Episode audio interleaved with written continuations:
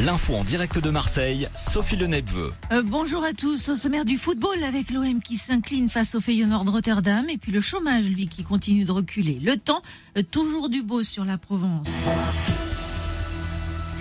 L'OM reste en vie. Les Olympiens ont concédé une courte défaite hier soir sur la pelouse du Feyenoord Rotterdam en demi-finale allée de la Ligue Europa Conférence. Score final 3 à 2 pour les Néerlandais. Les buts marseillais ont été inscrits en première période par Bamba Dieng et Gerson. C'est le premier revers de l'OM dans cette compétition. Match retour jeudi prochain au Vélodrome. Dans l'autre demi-finale, pas de vainqueur entre Leicester et la S Roma. Les deux équipes se sont quittées sur un score nul d'un partout. Début ce soir de la 35e journée de Ligue 1. Le PSG déjà sacré champion de France se déplace à Strasbourg. Coup d'envoi à 21h. L'OM pour sa part fera la clôture. Les hommes de Sampaoli, deuxième au classement, recevront Lyon, huitième. Ce sera dimanche soir au Vélodrome. Vous dis en titre, le chômage à nouveau en forte baisse dans les Bouches-du-Rhône, moins 4,3% au premier trimestre 2022 par rapport au dernier trimestre 2021. 5270 demandeurs d'emploi ont quitté les rangs de Pôle emploi durant cette période dans notre département. 117 920 personnes restent toutefois à la recherche d'un travail. Au plan national aussi, la courbe du chômage est en net repli, moins 5%. Le 1er mai tombe cette année un dimanche, mais les syndicats entendent bien se servir de cette fête du travail pour faire valoir leurs revendications, notamment en matière de pouvoir d'achat. L'occasion aussi pour l'intersyndicale de montrer au président Macron, fraîchement réélu, qu'il va devoir compter sur eux pour son nouveau quinquennat. Sébastien Youlanella a rencontré Fred Laurent, membre de la CGT dans le Vaucluse.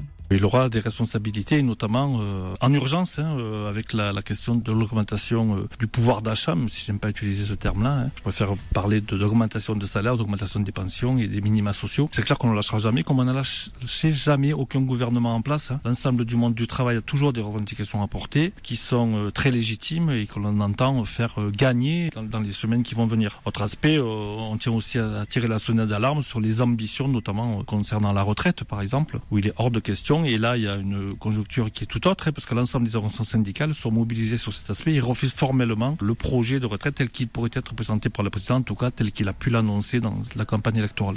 De nombreux défilés du 1er mai sont prévus dimanche dans les Bouches-du-Rhône, à Aix, Arles, Aubagne, Martigues ou encore Port-de-Bouc. À Marseille, le rendez-vous est fixé à 10h sur le Vieux-Port.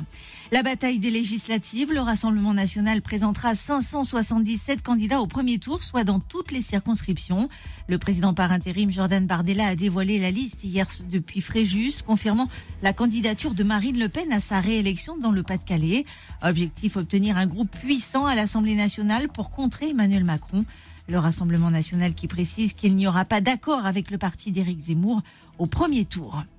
L'actualité à l'étranger, Kiev cible de nouvelles frappes russes hier soir et ce en pleine visite du secrétaire général de l'ONU.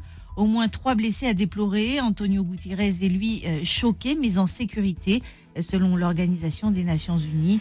Moscou vise à humilier l'ONU selon le président ukrainien Volodymyr Zelensky. On termine avec un coup d'œil sur les prévisions météo du jour. Pas de souci, on continue sur la lancée en Provence. Soleil éclatant et ciel lumineux de nouveau au menu de ce vendredi dans les Bouches du Rhône. Seuls quelques nuages possibles ici ou là dans l'après-midi, mais rien d'inquiétant. À noter une légère brise d'ouest autour des 10 km heure, pas plus. Les températures sont toujours très agréables. On a 10 degrés pour commencer ce matin euh, du côté de Salon de Provence. 14 degrés relevés sur le Prado à Marseille.